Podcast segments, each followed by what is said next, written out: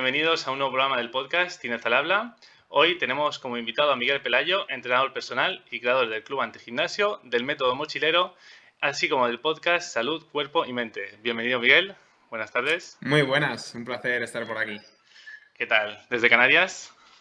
Desde Canarias, con una horita menos. Aquí todavía es buenos días, casi. Estamos ahí a, las, a las, 12 y, nada, oye, pues disfrutando y con muchas ganas de, esta entrevista, este podcast que, quería compartir contigo. Qué guay, qué guay. ¿Hace calor allí? Bueno, ahora mismo estamos pasando por una racha de lluvias, pero se está bien. O sea, sales a la calle y puedes estar en manga corta, prácticamente una sudadera, estás súper cómodo, incluso hace calor si te pones a andar.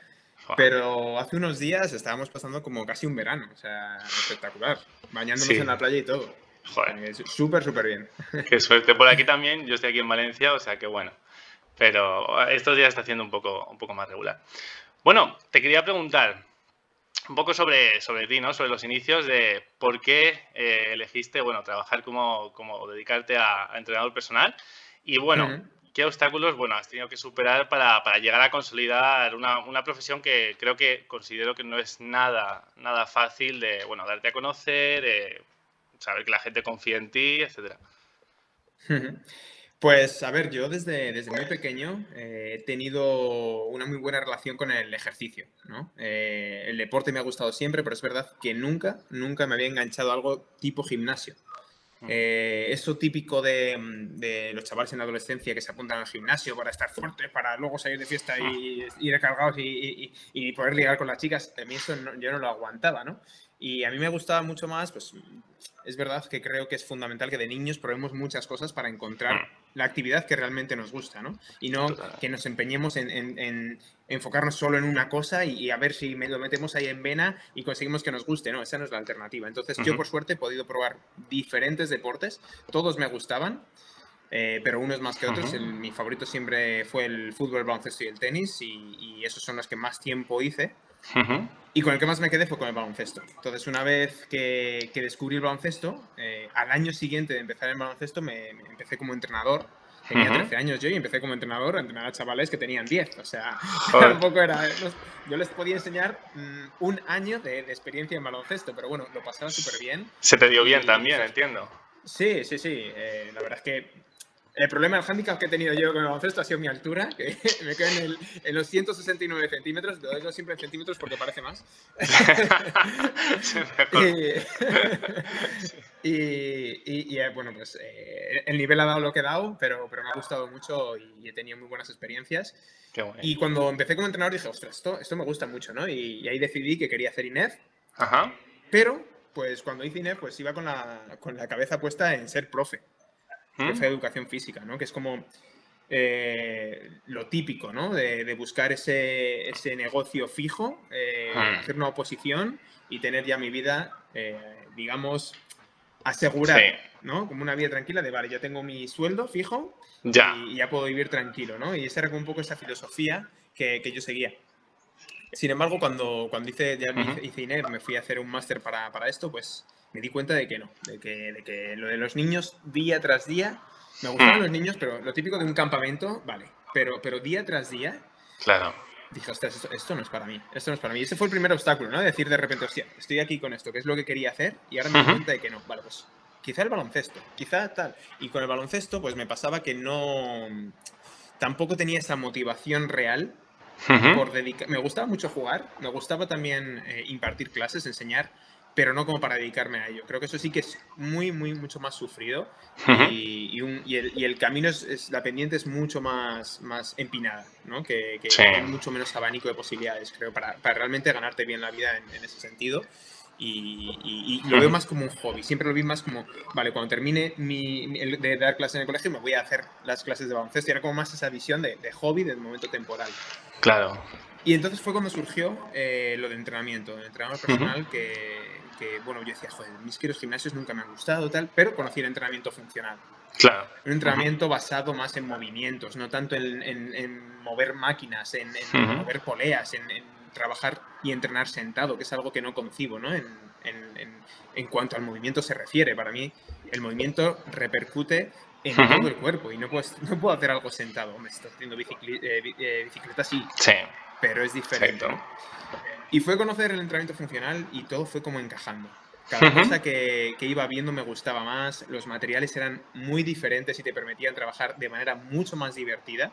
Y de hecho animo a las personas a las cuales no les gusta el gimnasio, la, tienen esta típica filosofía de voy al gimnasio a hacer cardio, a hacer una máquina concreta, de estar una hora ahí con ella, de meterme en unas máquinas, hacer 12 repeticiones, descansar un minuto y hacer 12 repeticiones de esta otra.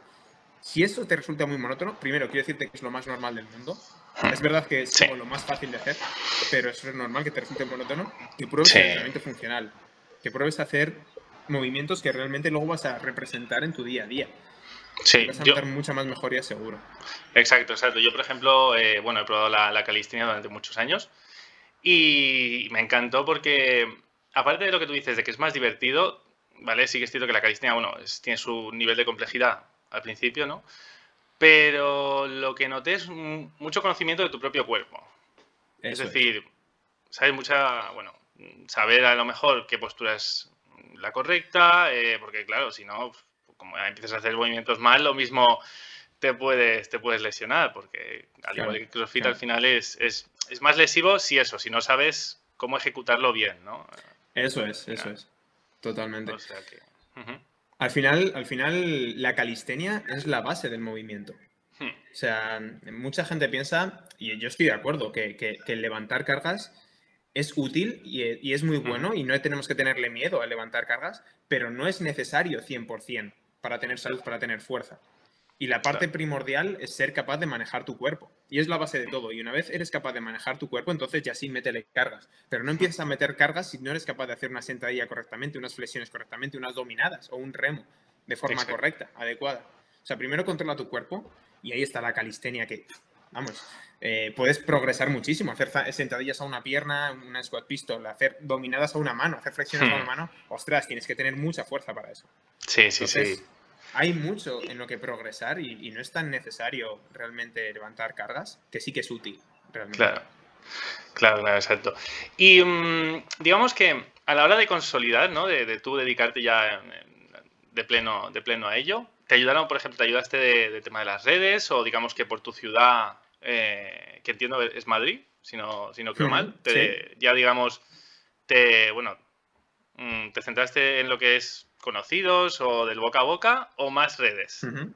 pues mira, yo tuve la suerte de que, de que cuando empecé eh, lo hice en un, en un, estudio de entrenamiento personal muy enfocado todo en entrenamiento funcional. Y fue donde realmente conocí yo todo esto bien, a fondo, ¿no? Y ahí lo bueno que teníamos, yo odiaba vender. Yo odiaba, en, ese, en esa época de mi vida, yo tenía 23 años, odiaba vender, odiaba tener que convencer a la gente para que yo la pudiera ayudar. Y esto me ha costado mucho cambiar esa creencia de que la venta es horrible, ¿no? Y lo he tenido que trabajar. Yo me he puesto a llorar después de, intentar hacer una venta porque me sentía súper mal, de, porque me sentía que estaba como presionando a la gente. Y decía, pero Miguel, es que esto no, no puede ser, no puede pasar así. Yo, bueno, pues tuve la suerte, entre comillas, de que a mí me hacían la venta y me daban a los clientes. Entonces yo solo me tenía que encargar de, eh, bueno, pues mantenerlos y fidelizarlos. Y eso se me da muy bien porque en el trato de tú a tú, pues siempre se me va bien. Luego la gente pues por boca a boca derivaba. Y, llegó un momento en que dije, hostia, tengo que hacer algo más en redes. En redes creo que puedo crecer y, me gusta más hacer vídeos y, hacerme, sacarme a mí haciendo ejercicio y tal y tal.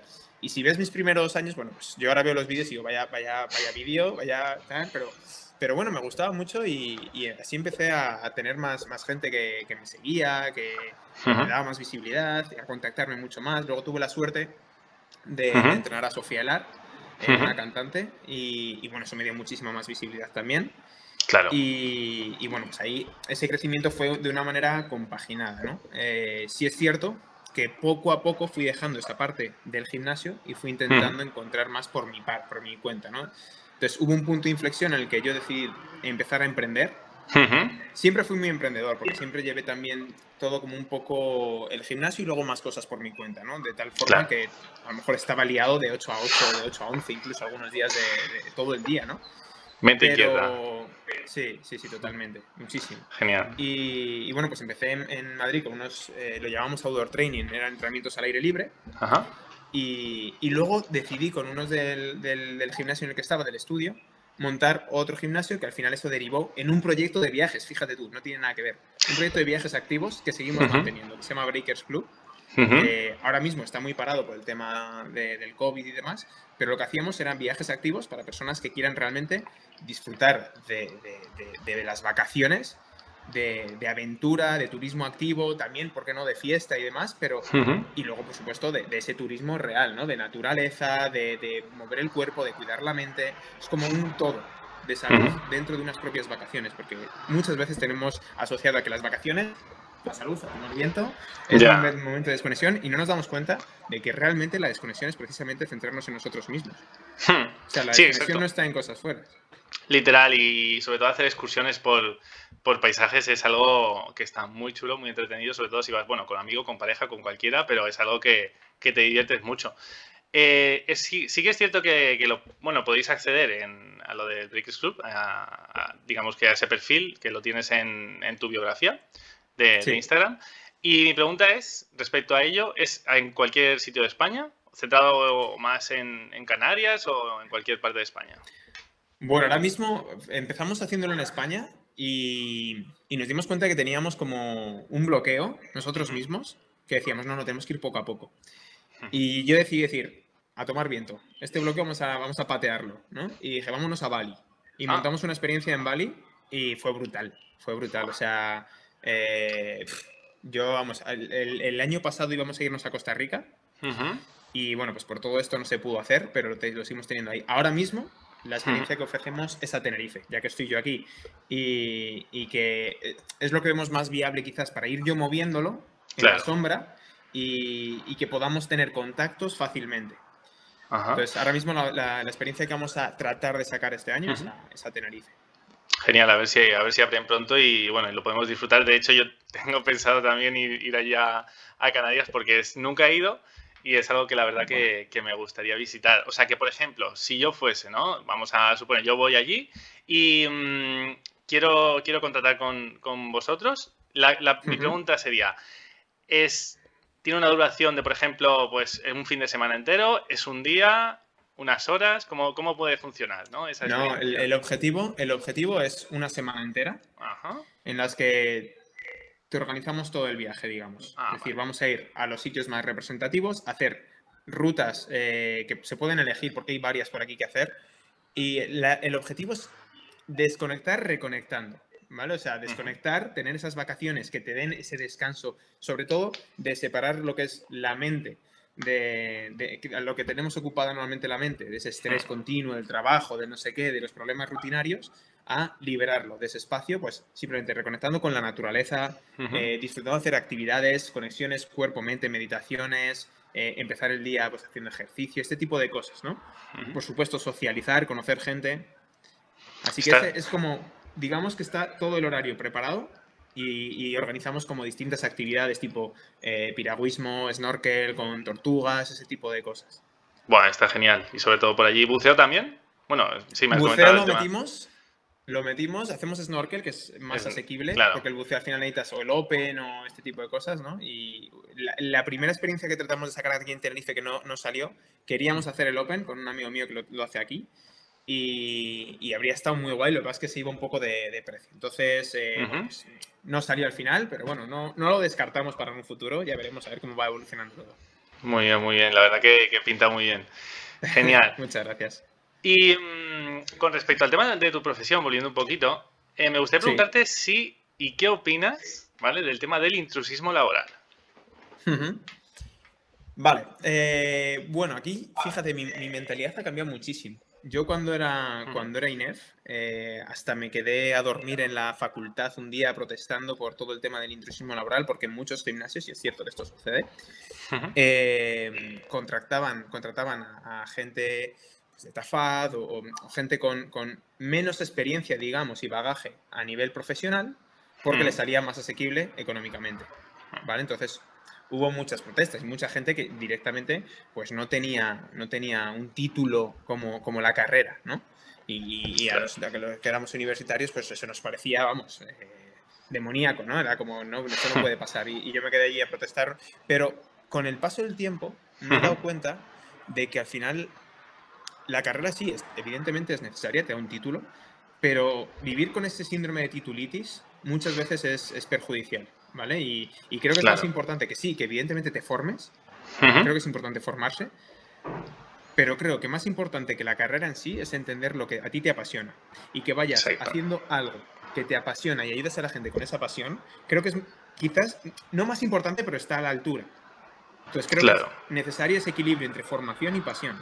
Si tú haces una carrera de INEF y tienes un título, pero a la hora de trabajar eso no te, no te apasiona, como me pasaba a mí, si yo hubiera, hecho, hubiera sido profesor de educación física y hubiera dicho, venga, pues tiro por aquí que es la vía fácil, lo que me va a dar la vida tranquila, a lo mejor no era buen profesor porque no me estoy sintiendo apasionado por eso. Claro.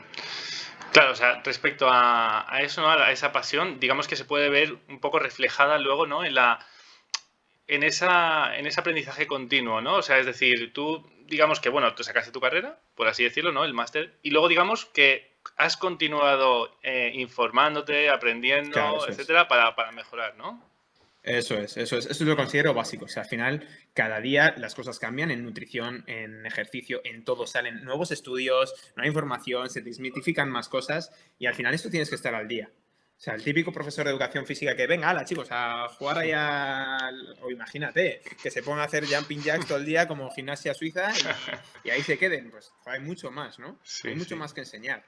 Y, y, se nota mucho cuando un profesor es apasionado y cuando un profesor no, está ya pasando de todo, ¿no? Entonces, creo que para todo, los que somos entrenadores, los que somos profesionales, eh, tenemos que estar al día y tenemos que sentir una pasión por lo que hacemos. Claro. Porque si no, no estás transmitiendo toda tu esencia, no estás mm, haciendo tu labor realmente. Ajá. Exacto, yo de hecho yo he vivido el, tema del profesor de que nos decía juega a fútbol, que de pequeño está, muy bien, pero bueno, es cierto que no aprenden. Claro, claro, efectivamente. La verdad que sí. Y bueno, continuaste formándote y ahora, eh, como bien podemos ver detrás, con, el cartelito que tienes, eh, digamos que este año, bueno, y, eso, la sudadera con, con, el logo, digamos que este año, por el 2020, porque ya estamos en 2021, formaste el, club antigimnasio, ¿no? Pues, ¿de, dónde surgió la idea? Más o menos, me creo que lo sé, pero, pero bueno, si, si puedes contarnos y, y, bueno, y cómo funciona también. Claro, genial. Pues eh, fíjate, estamos súper contentos del club, la verdad. Eh, surgió en marzo, todo el tema de la cuarentena. Yo ya llevaba un tiempo, a mí, tengo que decir que el 2020 me ha traído cosas muy buenas en, el camino, ¿vale? Ha sido duro, eh, pero, pero ha traído cosas buenas, ¿no? A nivel profesional. Y, y, una de ellas ha sido el club y la posibilidad de trabajar, llevar mi trabajo presencial a trabajo online y darme cuenta de que realmente el online funciona súper bien. Funciona súper bien y cuanto antes nos acostumbremos a trabajar online, va a ser mejor porque menos va a romper con, con todo. Luego, evidentemente, es necesario contactar con el tú a tú directo, ¿no? Pero gracias a eso de llevarlo online, pues bueno, eh, con una cliente, con Sofía, que ya le he mencionado antes, eh, empezamos a hacer directos en la, en la cuarentena y se apuntaba mucha gente apuntaba bastante gente en, directo a entrenar y, bueno, pues era un momento que yo me, a mí me llenaba muchísimo porque sabía que realmente estaba ayudando a las personas a, desconectar dentro de todo ese horror que estábamos viviendo, ¿no? Que toda esa incertidumbre, todo eso de, hmm. estar encerrados en casa que no sabíamos hasta cuándo. Eh, y, me, gustó tanto que dije, joder, ¿y si esto mm, ayudo más todavía? Porque claro, hacíamos directos así de vez en cuando dije, claro. le damos un poquito más de. Realmente enseño a la gente a entrenar y, hmm. les sirve como una, una, vía de escape, de que tengan una comunidad para contarse, para ellos expresarse, para decir, joder, eh, estoy hoy agobiado, tal, no sé, poder tranquilamente desahogarse, compartir recetas saludables, compartir, compartir hábitos que hacíamos como cada mes, ¿no? Metíamos como hábitos nuevos, para, o cada semana en ese momento, metíamos como un hábito, hábito de la semana, limpiar la cocina, tal. Y simplemente, pues, cosas así que podían ir haciendo para distraerse y que tuviesen retos. Y así es como surgió, ¿no? Ahora el club ha, cambiado, ha crecido muchísimo. Hemos metido, eh, ya tenemos como un equipo, somos cuatro personas trabajando. Y está mi mujer, Raquel, que ella es psicóloga. Y ella lleva la parte de mindfulness, la parte de gestión emocional, que es fundamental en todo el proceso de salud. Luego tenemos a Natalia Fit Yoga, que es la que hace, nos hace una sesión de yoga, eh, algo que, que, la vamos a catalogado como algo básico durante la cuarentena para como entrenamiento, ¿no? ese trabajo de movilidad del cuerpo, porque claro, tanto teletrabajo, tanto estar aquí con el móvil, con el no sé qué, pues al final la espalda del cuerpo se resiente, ¿no? Entonces ese trabajo de apertura, de movilidad, etcétera, ha sido fundamental.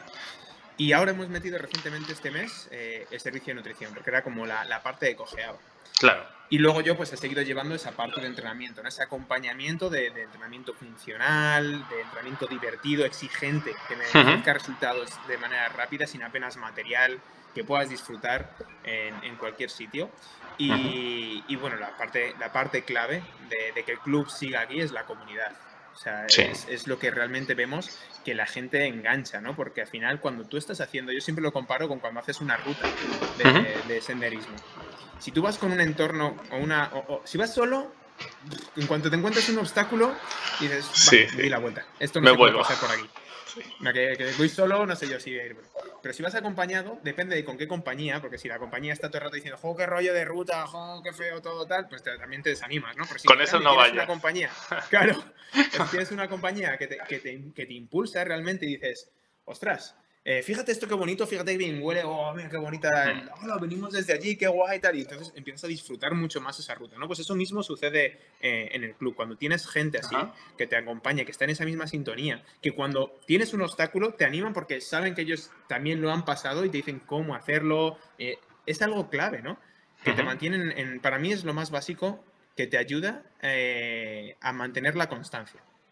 Y si, algo si eres constante en algo, al final obtienes los resultados. Es la clave sí. para, para tener, tener los resultados que deseas. ¿no? Entonces, por eso fomentamos tanto esa, esa comunidad. Y está súper guay. Luego sí que queremos meter también tema de viajes y cosas así, como lo que te comentaba Tenerife. Hacer ya, eh, digamos, como fusionarlo, ¿no? Por así decirlo, eso eh, meterlo ya. Eso es. Muy bien. Y en la comunidad, digamos, tiene su propia plataforma, es eh, mediante, por ejemplo, alguna red social o, digamos, uh -huh. la gente lo comparte ahí sus cositas, ¿no? Eso es. Eh, utilizamos, utilizamos, al principio empezamos utilizando WhatsApp, pero Ajá. claro, WhatsApp nos ofrecía menos profesionalidad, digamos, porque al final cuando tú entras en un grupo WhatsApp todo el mundo ve tu número. Entonces la privacidad yeah. ahí falla, ¿no? Eh, entonces decidimos pasarlo a Telegram, que ahora está cogiendo fuerza. Eh, sí. Antes no lo conocía nadie, ya lo va, lo va conociendo más gente y, y, y, sobre todo que respeta muchísimo más la privacidad. Y tenemos dos grupos, porque las sesiones las hacemos en directo, sobre todo con ese objetivo de ir corrigiendo ¿no? lo que hablábamos antes, de ser capaz uh -huh. de controlar bien eh, tus movimientos y hacerlos bien, porque si no, si no haces bien un movimiento y lo repites muchas veces, es lesivo, ¿no? Pero si tú claro. haces bien el movimiento, entonces da igual que hagas más carga, menos carga, más intensidad, menos intensidad, que como mucho, como mucho vas a tener agujetas. Pero lo primordial es eh, eso, que, que, corrijas bien, que lo puedas hacer eh, guiado, sobre Ajá. todo. Y, y, luego las hacemos, las guardamos, las grabamos y las dejamos en diferido para que la gente las pueda repetir, las pueda hacer cuando quiera, a su ritmo, eh, en los huecos que tenga, porque claro, mucha gente no tiene tiempo para, para entrenar, ¿no? O para conectarse a todos los directos.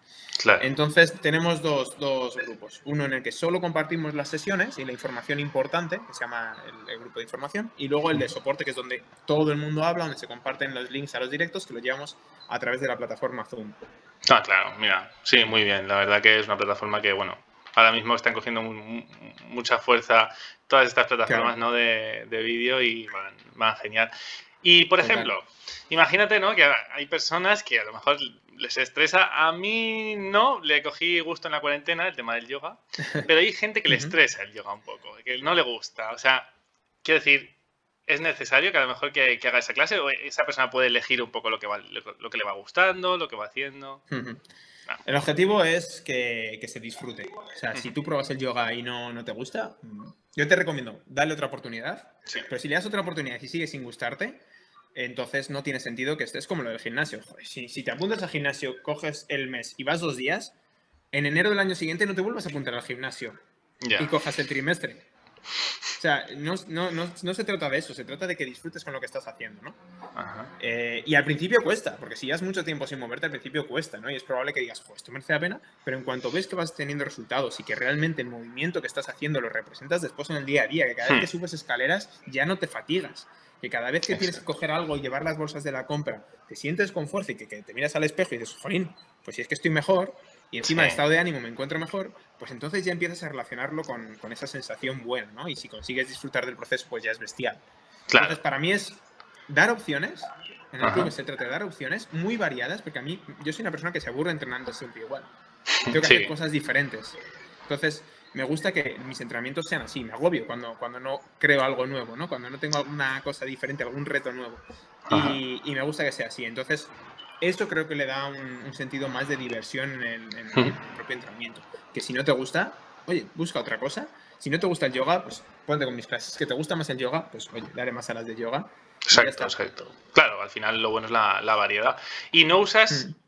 eh, absolutamente nada de ningún elemento, digamos, de externo que pueda ser como una pesa, por ejemplo, o digamos, siempre te basas en, el movimiento funcional 100%, ¿no? Entiendo. Pues a lo mejor alguna goma no, puedes usar. No siempre, no siempre. Yo recomiendo tener varios, como entrenador antigimnasio, recomiendo tener varios materiales en casa, sí o sí. Y uno de ellos es el TRX eh, o, el, material de suspensión, cintas de suspensión que las puedes poner en las puertas. Y de hecho yo les recomiendo que la puedan comprar. No es obligatorio, pero sí se lo recomiendo. Doy alternativas para quien no las quiere comprar. Pero vamos, que un TRX son 20 euros en, hmm. Caldón y, y, vamos, funciona perfectamente. Y luego las kettlebell. Eh, las que ah. es verdad que son algo más, más, más caras, pero me parece un, elemento a tener en casa muy funcional, que te permite trabajar de manera muy global y, el cuerpo entero, ¿no? Eh, entonces, yo sí. lo recomiendo. Son las dos que estamos utilizando ahora, pero por lo demás, utilizamos una mochila con libros. Eh, o, con, agua, con, litros de ahí metidas para que pese un poquito, ¿no? Cojines para generar inestabilidad. una toalla para deslizar una pica para corregir posturas, o sea, una pica que puede ser un palo de escoba, eh, hacer ejercicios de movilidad, eh, etcétera. Y luego lo demás es un trabajo, sí, con el peso del cuerpo. Yo digo, siempre digo que he cogido como lo mejor que, he experimentado en mi trayectoria como entrenador personal, lo he cogido y, lo he aglutinado en, estas partes, ¿no? en, este, en este club antigimnasio, para que la gente vaya teniendo pinceladas de cada una de estas. Por ejemplo, boxeo, Animal Flow, eh, que Animal Flow es, muy divertido. Entre, la, lanza, el yoga, el, el, capoeira y todo este tipo de cosas, eso es brutal, a mí me gusta mucho. Sí. Y, luego, pues eso, lo que hablábamos, calistenia, entrenamiento funcional, crossfit, meto cosas de crossfit, a mí me gusta muchísimo el crossfit. Y, y, meto cosas de crossfit. Yo siempre digo que es un crossfit de andar por casa, porque hacer crossfit sin material es complicado. Pero, pero se pueden coger muchas cosas para que tú aumentes la intensidad en, el entrenamiento sin, sin, necesidad de material, ¿no? Y esa es un poco la filosofía que cojo del CrossFit, la parte Ajá. Genial, al final realmente es un poco cosas que puedes, elementos de casa, quitando algo, a lo mejor alguna cosita, ¿no? Que, puedas, que te puedas ayudar, pero sí que es cierto que realmente para todo el mundo es, digamos, súper accesible, ¿no? Y, ¿sabes? Realmente, ¿qué sería? Para, yo me quiero apuntar al club de gimnasio y sí que es cierto que tendría que pagar una cuota, entiendo, y, ya simplemente... Eso es. Ahora mismo, mira, para, acceder a más información en el club, en mi, en mi perfil de, Instagram está la información. En el Linktree, el Club Antigimnasio, y ahí tenemos toda la información y luego pinchando en, unirme al club, pues simplemente tienes dos opciones. Ahora mismo está el club a 47 euros al mes, con todo. Al final, lo que diferencia al club, mucha gente lo compara con un gimnasio, ¿no? Eh, y no tiene nada absolutamente que ver, porque en el club tienes ese acompañamiento global de todo. O sea, eh, no es voy a hacer ejercicio. No, no es eso. Vas a cambiar tu mentalidad, vas a aprender a comer, vas a hacer, tienes la opción de hacer yoga y luego tienes sesiones y acompañamiento con otras sesiones que hemos metido también que son fundamentales, que para nosotros ha cambiado la vida, que son las mañanas poderosas, que es empezar el día priorizándote, que son 15 minutos de ejercicio y 15 minutos de meditación. o sea, es mucho más, es un cambio en tu estilo de vida y además tener esa comunidad de acompañamiento, ¿no? O sea, para mí es un precio que, que me cuesta saber si lo voy a conseguir mantener, porque creo que vale mucho más, ¿no? Y ahora mismo están a 47 euros al mes, pero si coges el trimestre, que es mucho más interesante, porque al final, eh, si quieres ver resultados, pues necesitas cierta constancia y cierta continuidad, esos son 90 euros. O sea, sale a 30 euros al mes. Sí, la verdad que es como un mes gratis, por así decirlo, prácticamente. Eso es. Eso es. Un mes gratis y coges el trimestre. O sea, es incluso más un mes gratis. Pero vamos, o sea, es.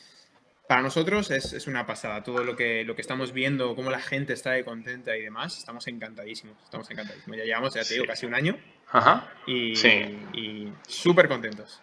Qué guay, sí, además, además el tema de los servicios de nutrición es algo que, que, bueno, en los gimnasios no te lo suelen dar, o te suelen dar la típica plantilla que dices, bueno, toma esto, y ahí lo tienes. Claro. Y sí que es muy interesante que, bueno, que tú, digamos, como entrenador o digamos que ya, ya sabes lo que está haciendo esa persona, que luego le puedas acompañar con una, una dieta, bueno, una, o un estilo de vida con el que pueda también aprender a comer, pues tú digamos que lo complementas y mejor tú que, a lo mejor otra persona que no sabe exactamente qué rutina está siguiendo, porque te puedo enviar, te puedo dar esta dieta, pero yo qué sé, si empiezas a entrenar por la mañana, pues a lo mejor te puede flaquear un poquillo ahí, o, a media tarde, entonces tú a lo mm. mejor refuerzas, ¿no? Ciertos aspectos. Sí, al final lo que la idea que tenemos es eh, que la gente aprenda a tener unas pautas alimenticias, no tanto una dieta, que, estamos muy confundidos con eso. O sea, no es, tan importante la dieta que, hay quien lo necesita, ¿no? Saber exactamente lo que vas a comer, eh, los gramos y todo esto. A mí me parece una hobby. Eh, tener que estar midiendo y pesando todo lo que meto para el cuerpo. Es, para mí tiene mucha más lógica aprender a gestionar, por un lado, mis emociones a la hora de alimentarme, porque sabemos que las, las emociones alimentan, y no, no bien, precisamente, porque estoy alegre. Mm, como mal porque estoy alegre, estoy triste, como mal porque estoy triste. Entonces, y si tengo estrés, pues como mal porque tengo estrés. Entonces, al final, aprender a gestionar eso es mucho más útil que tener una dieta estricta, ¿no? Que puede ayudar, sí, pero para nosotros es más importante aprender a cómo tengo que llenar mi nevera y a cómo tengo que llenar mi cabeza. O sea, eso es más, más importante que llenar una línea de, de, día a día lo que, y, y ingesta a ingesta lo que tengo que estar comiendo. Exacto. Es, la filosofía.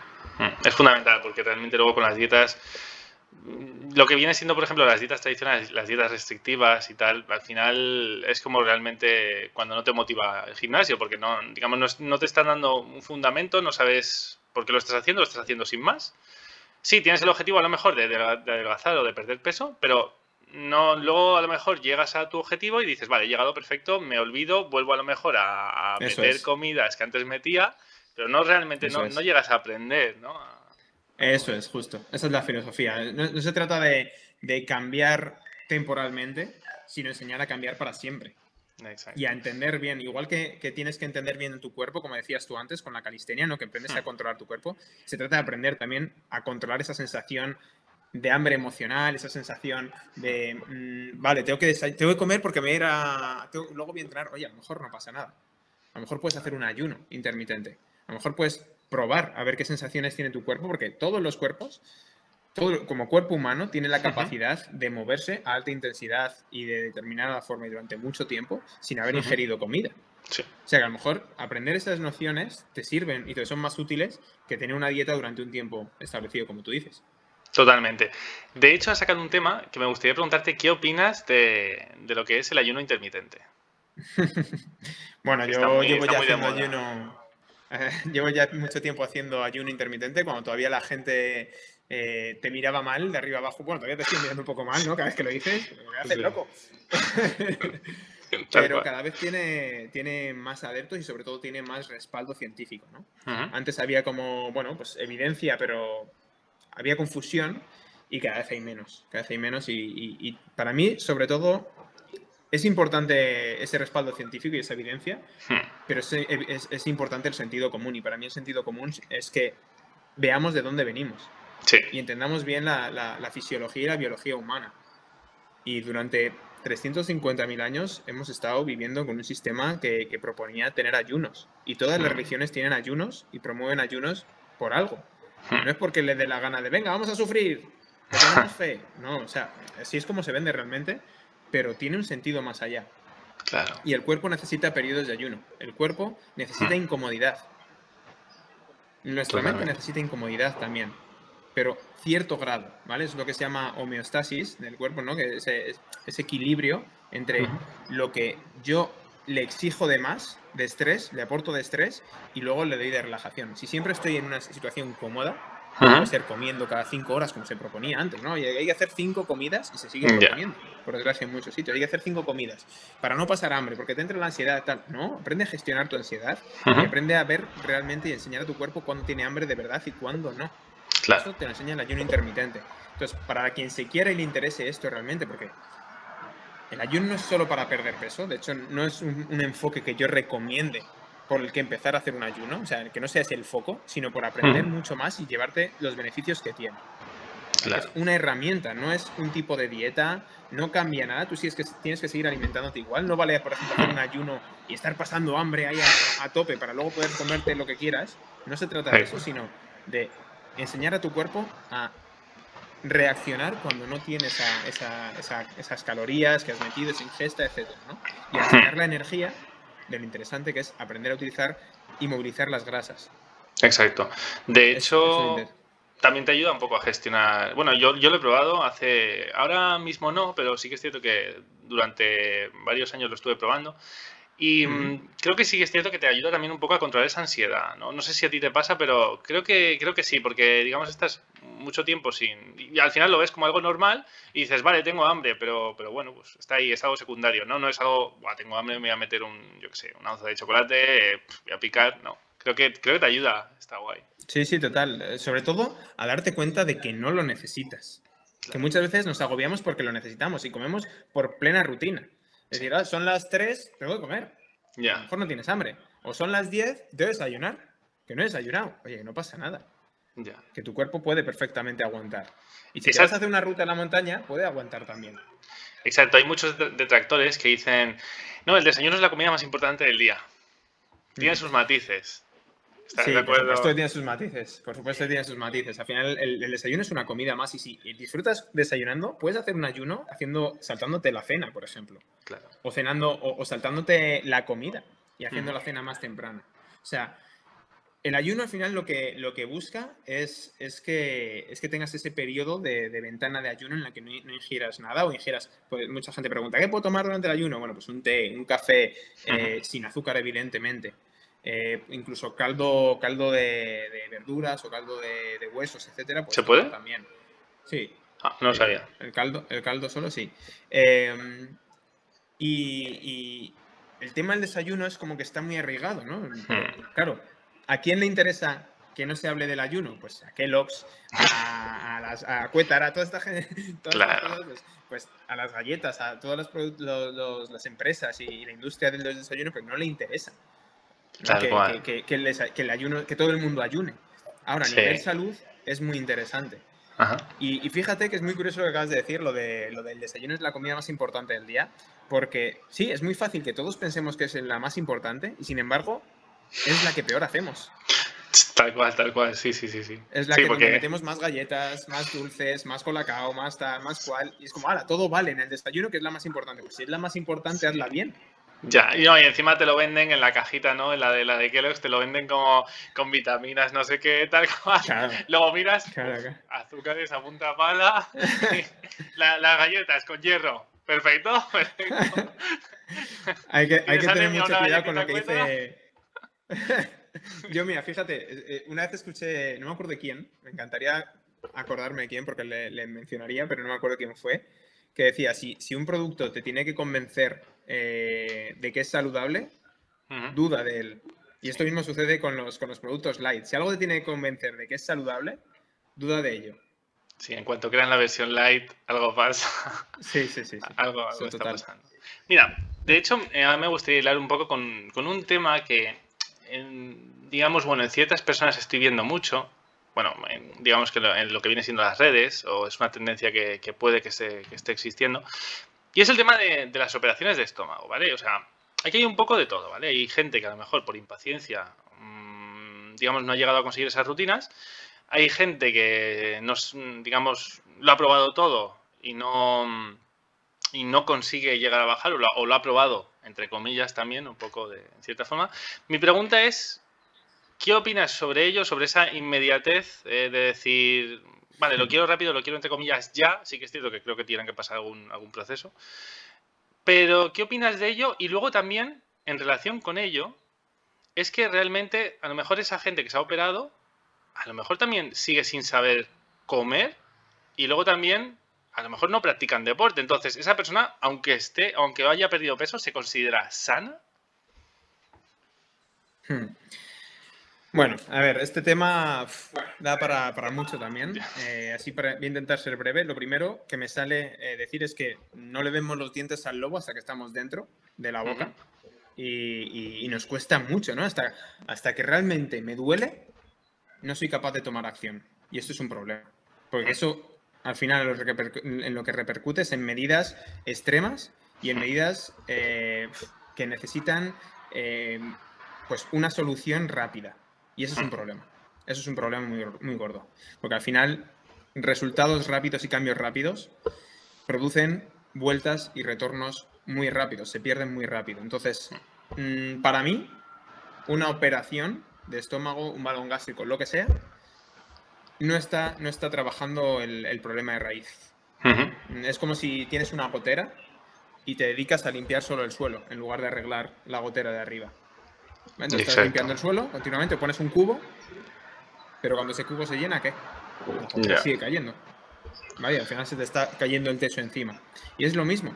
O sea, estás poniendo un remedio que puede que te aporte un resultado rápido, pero a nivel psicológico, cuando vuelvas a lo mismo, porque no has cambiado tu estilo de vida, te va a afectar muchísimo. Y esto le pasa a Raquel con, clientes que ha tenido, que, han tenido operaciones de estómago, que pues realmente no han cambiado su estilo de vida, que es la base de todo.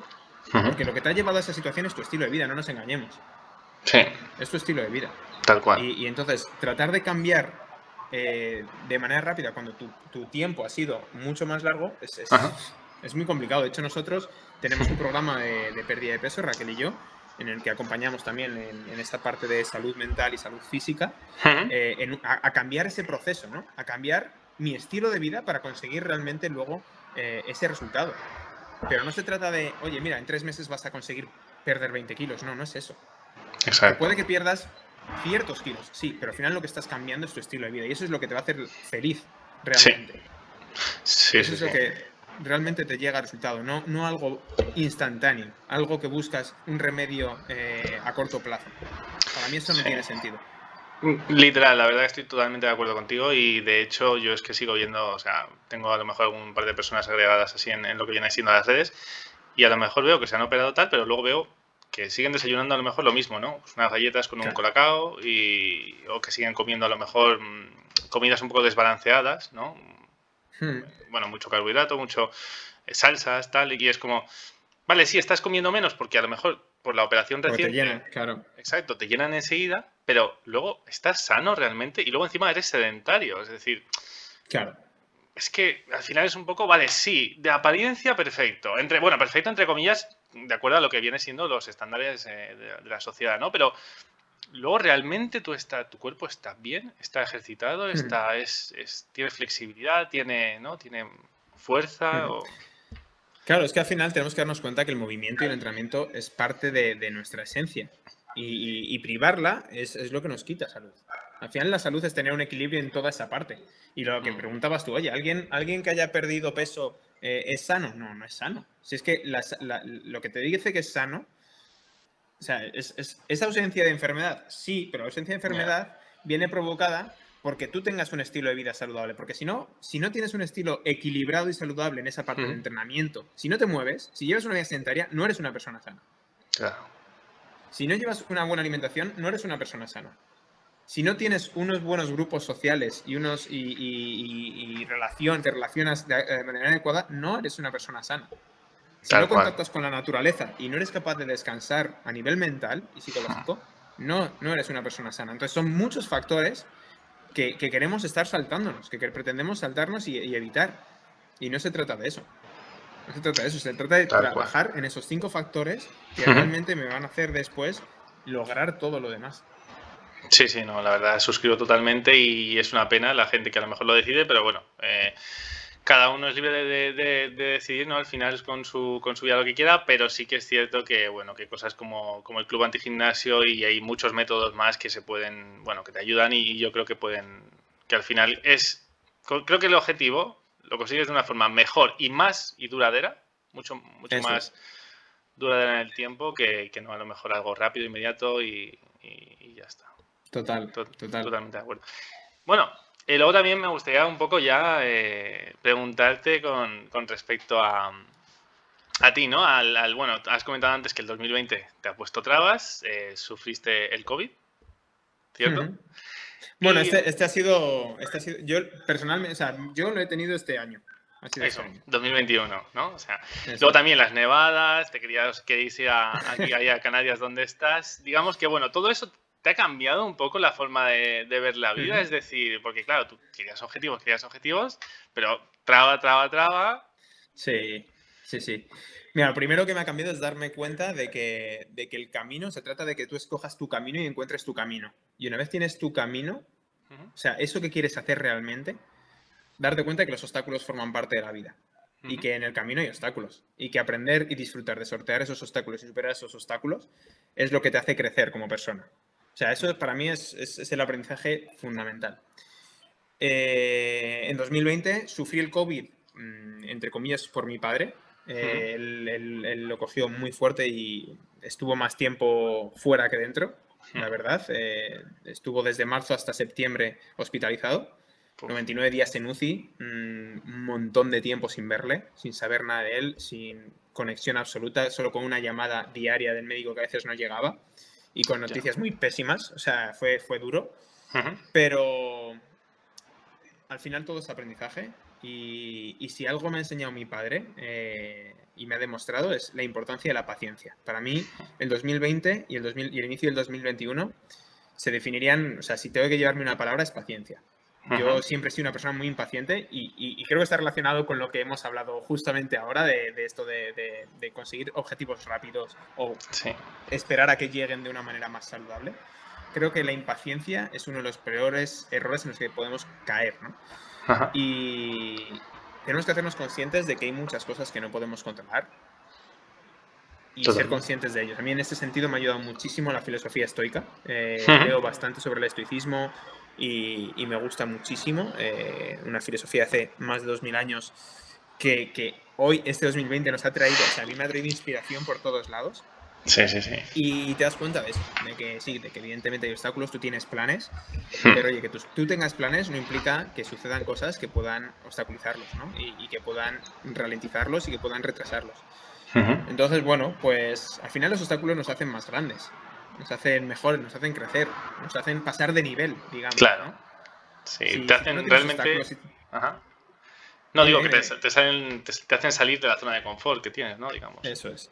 Eso es. Y, si no tienes esos obstáculos, al final estás llevando una vida plana que hmm. entra en, una monotonía y una comodidad. O sea, yo siempre digo que para realmente notarte pleno, tienes que aprender a sentirte cómodo en la incomodidad e incómodo en la comodidad. O sea, siéntete cómodo en la incomodidad e incómodo en la comodidad. A mí me pasa, yo cuando llevo mucho tiempo ahí digo, necesito hacer algo. Estoy como incómodo, ¿no? De estar tanto tiempo ahí sentado. ¿no? Pues eso para mí es, es, tener más plenitud en todos los sentidos, ¿no? O sea, la salida de la zona de confort no solo referente al movimiento, sino en referencia a todo. Así que, bueno, pues ese es sobre todo eso, paciencia. Todo llega, pero sobre todo la, la, clave es ser constante y saber esperar al momento de, de, cada cosa. Y sobre todo, pues también mm, otra cosa que, que, me ha enseñado este, este 2020 es eh, dejar el modo queja a un lado eh, y pasar ese modo victimismo, ¿no? Y pasar al modo responsabilidad, es decir, mm, dejar de preguntarnos por qué suceden las cosas y preguntarnos para qué suceden las cosas. Me de preguntarme, oye, ¿por qué? Joder, ¿por qué me pasa esto a mí? Ay, ¿por qué? Joder, ¿por qué ahora este atasco? Es que madre mía, no sé por qué, qué, qué, habré hecho, ¿no? ¿Qué habré hecho yo? Esa, esa de. Es que no me lo merezco, joder, madre mía. Y me han echado ahora, me han echado del curro. Joder, es que ¿por qué me pasa esto? Es que, claro, en vez de preguntarte el por qué, pregúntate el para qué. Porque al final todos son lecciones, todos son aprendizajes. Entonces, es verdad que hay momentos que son coño. O sea, que este 2020 ha dejado muchas familias rotas. O sea, es así. Es así, y es muy difícil de superar. Pero todo cambia también cuando cambiamos ese enfoque de, joder, vale, y ahora esta es la situación que tengo. Eh, en vez de preguntarme tanto por qué ha sucedido esto, ya ha sucedido, no lo puedo cambiar, no puedo controlar nada. Ahora, ¿qué puedo hacer yo por estar mejor? ¿Para Exacto. qué me ha sucedido esto? ¿Y, qué, puedo, qué, acciones puedo llevar yo a cabo para encontrarme mejor? Para realmente tener paz mental eh, sentir salud, eh, encontrarme feliz en mi, en mi camino, ¿no? Encontrar ese camino que quiero llevar. Y para mí eso es la clave, tío. O sea, esa, esa, ahí están, sobre todo los, los, principales aprendizajes de este 2020, ¿no? Tal cual, tal cual. La verdad que sí, me, me quedo con ello. De hecho, sobre todo lo de estar incómodo en la, en la comodidad es algo que, que, bueno, a mí yo suelo practicar también. Es, a veces es ahí están los miedos, ¿no? A veces tienes, dices, ese cambio de empresa o ese nuevo proyecto, dices, mm, estaré a la altura, estaré... Pero bueno, hmm. es atreverse porque luego llegan una, una, serie de aprendizajes brutales. O sea, tú, por ejemplo, si de hecho no te hubieras metido a lo mejor en el club antigimnasio, o realmente, o esa incomodidad de entrenar a alguien a lo mejor un poco más conocido, o lo que sea, pues, o, realmente a lo mejor, mm, bueno, lo que, tú, lo que tú mismo dices, el vender, ¿no? El aprender a vender. Pues, el vender. y, conseguiste, pues yo qué sé, una serie de valores la principal, Total, total. O sea, la principal creo que eh, sería la de exponerme. O sea, exponerme a sacar mi cara hablando en, las redes y, y que poco a poco acostumbrarme a ello, eso me costó un trabajo brutal, era súper incómodo. Yo me, escuchaba y decía, qué horror, qué voz más fea. Esto, o sea, no sé hablar. o sea, e, ese cambio y además es cuestión de, coger esa constancia y, te acabas acostumbrando y te acabas incluso gustando, te, diría, ¿no? Sí. Pero, pero, pero sí, me costó muchísimo dar el paso y, oye, pues un año y medio después, pues joder, ya más o menos eh, te acostumbras a ello, ¿no? Y a relacionarte y a hablar eh, en, público sin, tanto miedo, siempre se pone nervioso, pero hablar en público es una de las cosas que más nervioso nos pone a todo el mundo, ¿no? Eh, pues, pues lo llevas como mejor al final al exponerte. Tal cual, tal cual. La, verdad que sí, la verdad que sí, es genial.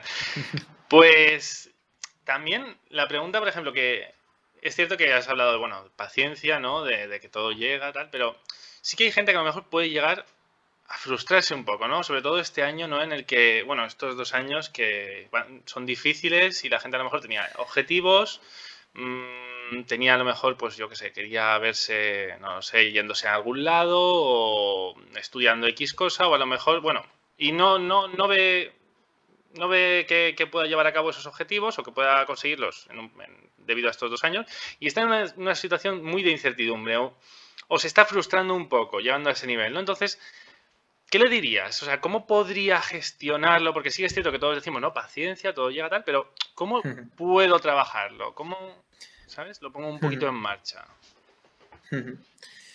Pues, para mí la clave es, es eh, que tu vida, o sea, darle la vuelta a tu vida para que lo que puedes hacer tú te guste. O sea, si estás esperando algo externo, que suceda algo externo para ser feliz, que no depende de ti, lo siento, pero tienes un problema.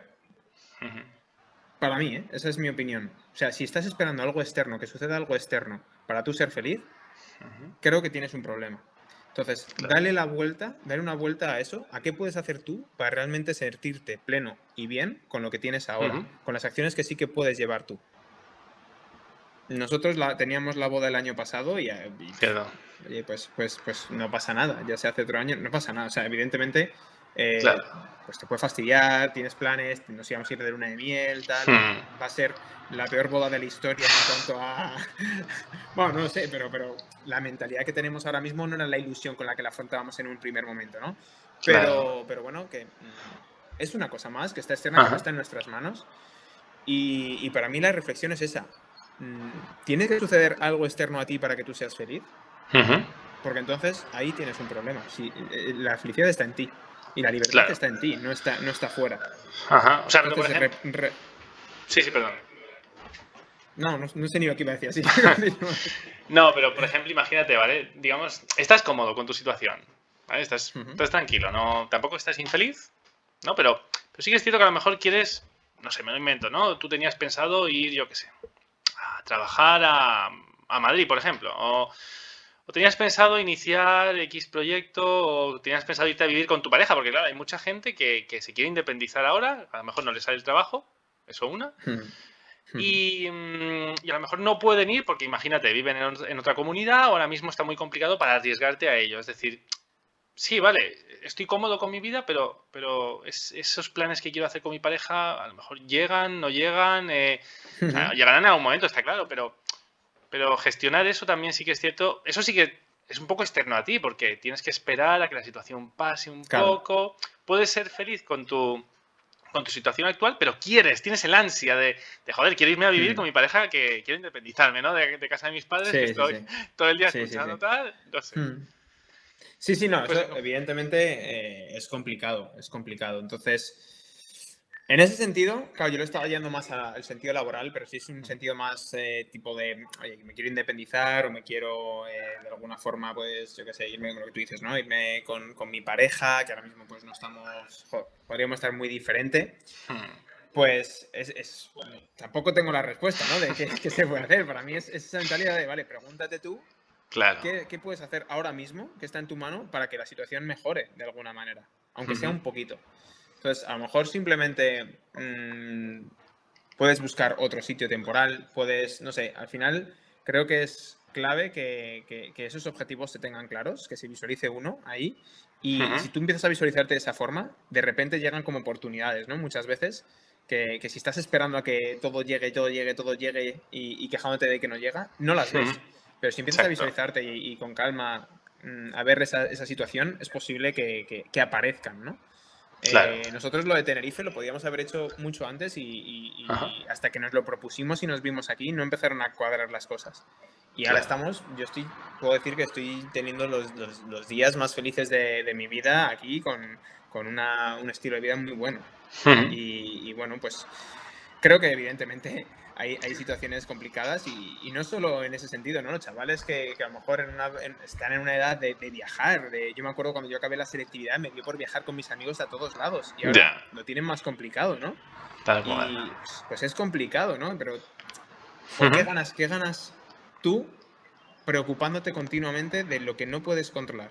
Es una situación difícil que afecta a todo el mundo. O sea, Exacto. Eso, eso es así, eso es así. Y ya sea a nivel laboral, a nivel personal, a nivel social, como sea. Pero lo mejor es que mm, nos centremos en lo que sí podemos hacer y no en lo que no, está en nuestras manos. O sea, es lo único que evidentemente creo yo que, que, podremos pensar, ¿no? Y evidentemente es difícil, es difícil. Sí, la verdad que sí. Pero bueno, al final es eso, ¿no? Un clave de paciencia un poquito y, esperemos que, bueno, que, que, vaya todo a mejor, poco a poco. Y nada, bueno, como curiosidad, me gustaría preguntarte, porque bueno, ya estás en Canarias, has cumplido a lo mejor uno de tus objetivos de este año, pero me gustaría que compartieses un sueño que ahora que te queda pendiente y dices, vale, quiero cumplir, quiero cumplir este sueño, pero también dos miedos que tengas, que digas. Dos miedos, ah, esa es muy buena. Vale, eh, bueno, un sueño sería también poder eh, vivir viajando de alguna forma, es decir, tener distintas opciones de, por ejemplo, yo eh, trabajar de manera online, ya lo he conseguido, entonces ahora estoy más cerca de un sueño que tenemos Raquel y yo, que es ese de poder irnos a Bali una temporada, eh, poder irnos a Costa Rica otra temporada, poder irnos un poco... En ese sentido, ¿no? Ese es un sueño que tengo, pero mi principal sueño es seguir creciendo en mis proyectos, porque es ayudar a la gente, ¿no? Entonces, sé que ese, que ese, ese sueño, si consigo eh, que mis proyectos crezcan y yo ayude a más gente, entonces lo otro va a estar más cerca también. Exacto. O sea que ese sería uno de mis sueños, seguir, poder seguir viajando y, no me meto, no tengo ni prisa ni, ni, nada porque al final sé que también la situación es la que es. Sí. Y, creo que cuando salgamos de esta situación todos vamos a estar deseando viajar. Sí, sí, seguro. experiencias. Segurísimo, segurísimo. Así que ese, ese sería uno. ¿Y miedos? Pues miedos muchos, desde luego. O sea, al final, en el mundo del emprendimiento, creo que hmm. cada vez que rompes un miedo se, desbloquea otro, ¿no? Cada vez... Pero es lo de los, los obstáculos. Y, muchas veces recaes en un obstáculo una y otra vez. Para mí un miedo es, es eh, pues fíjate, simplemente el hecho de, de, no ser suficiente, de, ese es un miedo que yo, que yo pueda tener, de no dar no ser capaz de, abarcarlo todo o de ser lo suficientemente profesional. O, y fíjate, es un miedo que tienes muchas veces y que muchas veces te paraliza. Yo vivo con él y, gracias a ese miedo me ayuda a, formarme continuamente, estar eh, con, con, esa mentalidad de seguir siendo mejor cada día. ¿no? Entonces, un miedo que, que, realmente me favorece en ciertos ah. aspectos. Hmm. Y otro miedo que tengo muy grande es y este no lo puedo evitar, eh, es, perder seres queridos, ¿no? Ya. Es un, un, miedo que tengo después de, de, lo que ha pasado en 2020. Eh, pues, es un miedo que tengo ahí, pero también me sirve para. Digo, vale, ¿por qué tengo este miedo? No, ¿para qué tengo este miedo? ¿no? Es lo que hablábamos del por qué y para qué. Pues ahí me sirve para mejorar la relación mucho con mis, con mis familiares, con mis amigos, estar más pendiente y cuidar muchísimo mis relaciones, porque al final sabes que en un momento determinado no van a estar ahí. Claro, valorar serían Claro, eso es. Y valorar esos pequeños momentos, esos pequeños instantes. Y sobre todo ser capaz de disfrutar de, tu día a día, ¿no? Eh, mucho más. Eso es lo que para mí es, importante. Y, desde aquí mandar el mensaje que los miedos están ahí. Pero puedes hacer dos cosas. O que los miedos te, dominen o, utilizarlos para, como un aprendizaje y para que marquen distintas acciones en tu vida que te, que te ayuden a superarlos y utilizarlos en tu favor. Tal cual, tal cual, sí, exacto, o sea, al final es, eh, o te quedas paralizado o, bueno, o tiras con ello y, puede que crezcas seguramente, porque también si te estampas vas a, vas a aprender más cosas, es decir, seguro. creo que es una de las capacidades más, más buenas o más bonitas que tiene el ser humano, que es vale, me he estrellado con una relación, con un trabajo, con lo que sea, pero ¿qué he sacado? Porque siempre sacas algo, aunque, aunque tú digas, no he aprendido nada, pero siempre sacas algo, yo creo. Siempre, aunque no lo veas, siempre hay algún aprendizaje. Total. Muy bien, y nada, para finalizar ya un poquito, porque estamos ya, ya cerca de, bueno, de la hora, eh, digamos, eh, ¿cómo estás sobrellevando esta situación o, y qué, qué, podrías decir a la gente, no? O sea, sí que es cierto que hemos hablado que, bueno, paciencia y tal, pero ¿tienes algún truquillo, algo que digas, vale, pues, hostia, estoy en, digamos, tengo tiempo muerto, ¿qué hago? Para mí está claro, eh, cuidarme. Ajá. Deporte, bueno, o relajarte un poco, a lo mejor paseando. Todo, todo eso es cuidarse. O sea, al final es ser, centrarte en uno mismo. y, para mí eso, por ejemplo, a mí la gente me dice, Joder, no tengo tiempo, no tengo tal, no tengo cual. Me agobia solo de pensarlo. O sea, yo sí tengo tiempo, pero porque lo quiero así. Y cada vez que tengo tiempo lo aprovecho para mí. Y para mí lo importante es centrarnos en nosotros mismos. Es, creo que la cuarentena ha traído a mucha gente esa capacidad de, mirar hacia adentro, que muchas veces se nos había olvidado, a mucha gente se nos había olvidado que, que oye, que lo importante somos nosotros. y que vida tenemos una y, que somos nosotros quien pilotamos nuestra vida, ¿no? Entonces, hacernos pilotos, realmente, coger los mandos de, nuestra vida y, joder, pues ya sea cuidarme leyendo un libro, eh, disfrutar de las vistas en la terraza durante un tiempo, eh, meditar, eh, crear proyectos que me ilusionen, centrarme en mi propósito de vida, en lo que venía a hacer, eh, crecer como profesional, eh, descansar, tener un ratito para darme un paseo, lo que tú decías. entrenar, alimentarme bien, para mí eso, eso es lo fundamental. O sea, centrarme en mí. Exacto, es muy importante porque, y también luego, sobre todo lo que has dicho con el tema del descanso, porque hay gente que a lo mejor que yo lo vi mucho, que en la cuarentena de repente todo, todo el mundo empezó a hacer cosas, empezó a hacer que si manualidades, que si me meto en aprender tal, aprender cuál. es cierto que está bien porque tienes mucho tiempo libre, que de repente nos vimos y antes no lo teníamos, pero también está bien creo que tomarse esas pausas, como tú dices, meditar, eh, descansar un poco, eh, centrarte en ti, pero en ti no hace falta que te pongas a hacer aquí mil cursos, ¿no? Sino, bueno, pues, no sé, eh, me pongo a, a leer, a, oye, pues a comer a lo mejor mejor o un poquito o practicar, pero tranqui con tranquilidad, ¿no? Con, con pausas, no con algo de todo. Eso es, es, como ese equilibrio, encontrar ese equilibrio que, que, te mantenga bien porque es necesario. Eh, al final, cuando tiras mucho de uno, descompensas otro.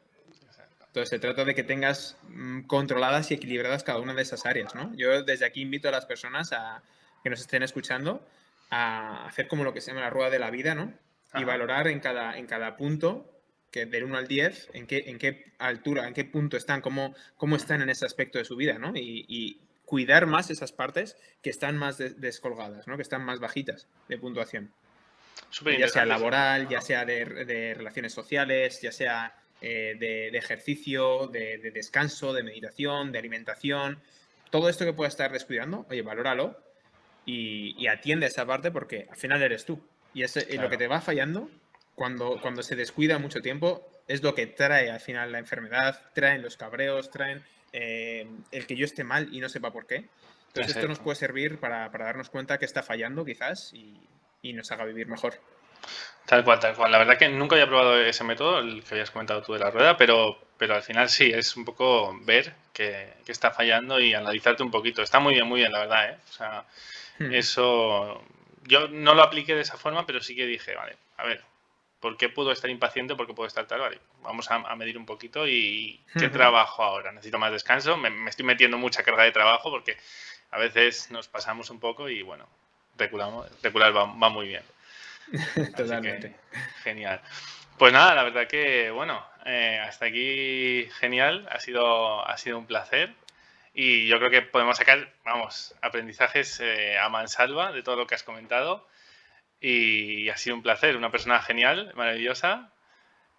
Muchas gracias. Espero que, todo vaya genial con el club, que, siga ampliando, que siga creciendo y, que en un futuro podamos ver eh, la, nueva, la nueva característica que, que habéis sacado y lo podamos comentar.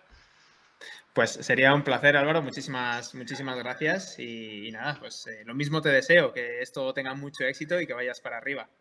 Eso es, muchas gracias. Encantado. muchas gracias. Bueno, gente, espero que os haya gustado tanto como a mí este podcast. Y nada, iré publicando uno por semana. y también podréis ver momentos destacados a lo largo de, la semana también. Así que nada, nos vemos en el próximo y si os ha gustado, acordaos, suscribiros y darle a me gusta. Hasta luego.